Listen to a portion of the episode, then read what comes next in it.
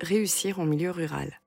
Philippe Mérieux, chercheur et écrivain, spécialiste des sciences de l'éducation et de la pédagogie.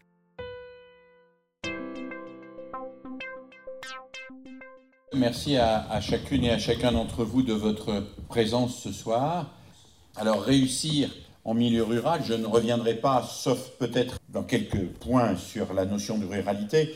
Je voudrais introduire mon propos en évoquant la notion de, de réussite, qui est une notion complexe derrière laquelle chacun d'entre nous met énormément de choses différentes. Alors pour le parent, euh, la réussite, on pourrait l'organiser en trois strates. C'est d'abord la réussite scolaire, c'est celle qui nous intéresse au premier chef, c'est la réussite que nous vérifions au quotidien ou hebdomadairement ou mensuellement ou trimestriellement au fur et à mesure que les enfants grandissent. C'est ensuite la réussite professionnelle qui s'articule normalement, et c'est notre souhait, sur la réussite scolaire.